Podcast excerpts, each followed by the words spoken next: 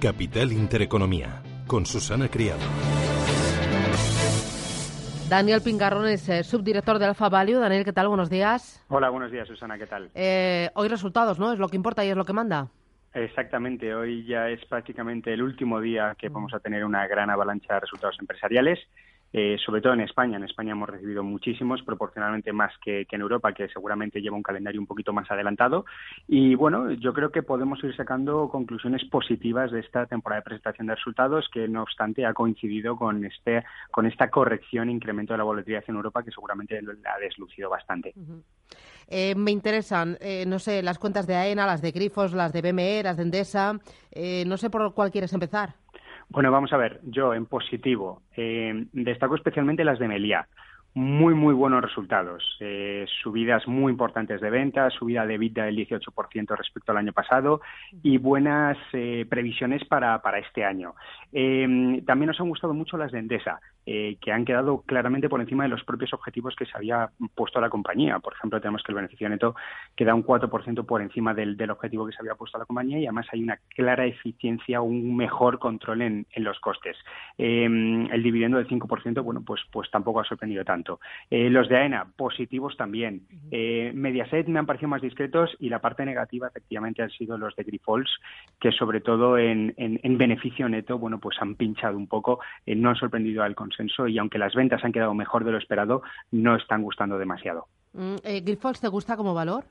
Bueno, eh, nosotros eh, nos gusta de manera moderada, es decir, eh, no es una compañía a la que desde Alfa Value le demos un upside demasiado importante, pero desde luego que la tenemos en añadir, le damos un upside en torno al 11% para los próximos seis meses. El momentum es muy negativo, es un valor que las últimas semanas se está comportando muy mal, nuestros algoritmos en Alfa Value detectan que es un valor bajista a corto plazo, posiblemente no sea una compañía demasiado atractiva ahora para tomar posiciones.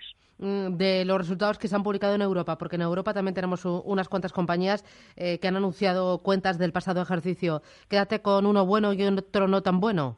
Bueno, eh, empezando por el segundo, no tan bueno, Bayer. Eh, no nos han gustado en absoluto. El positivo, Dialog. El valor está subiendo con fuerza. Dialog es una empresa bastante curiosa. En primer lugar, decir que nosotros desde Alfa Value somos muy positivos con el sector de semiconductores, eh, donde se encuadra Dialog. Eh, es una compañía que ha sido muy, muy castigada, especialmente con, toda la rumorología de que eh, Apple iba a lanzar su propia línea de chips y además que las ventas del iPhone 10 eran flojas y eso perjudica a todos los proveedores de Apple.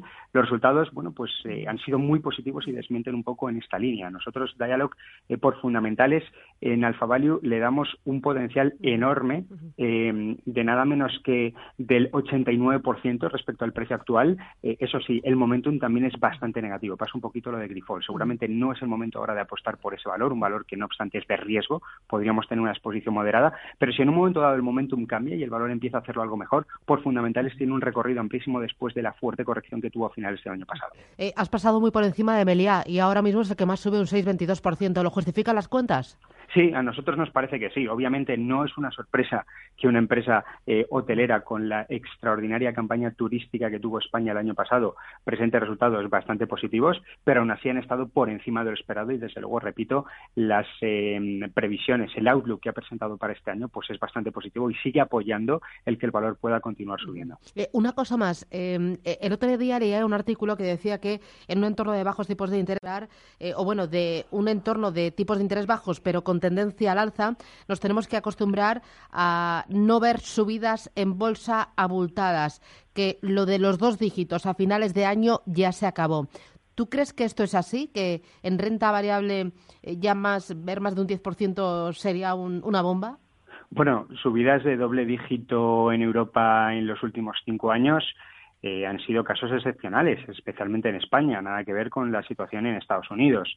Eh, hace poco, pues, eh, Goldman Sachs hablaba de la barrera del 4,5% en la rentabilidad del bono americano a 10 años, que era un poco lo que ellos pensaban que separaba un mercado alcista de un mercado bajista. Históricamente ese nivel se ha alcanzado con el 5%, con un bono americano pagando una rentabilidad superior al 5%. Ya sí que el mercado empezaba a verse muy, muy, muy afectado. En cualquiera de los dos casos estamos lejos de este 3% que se está utilizando ahora como, como argumento y que está un poco fijándose el mercado desde mi punto de vista en exceso.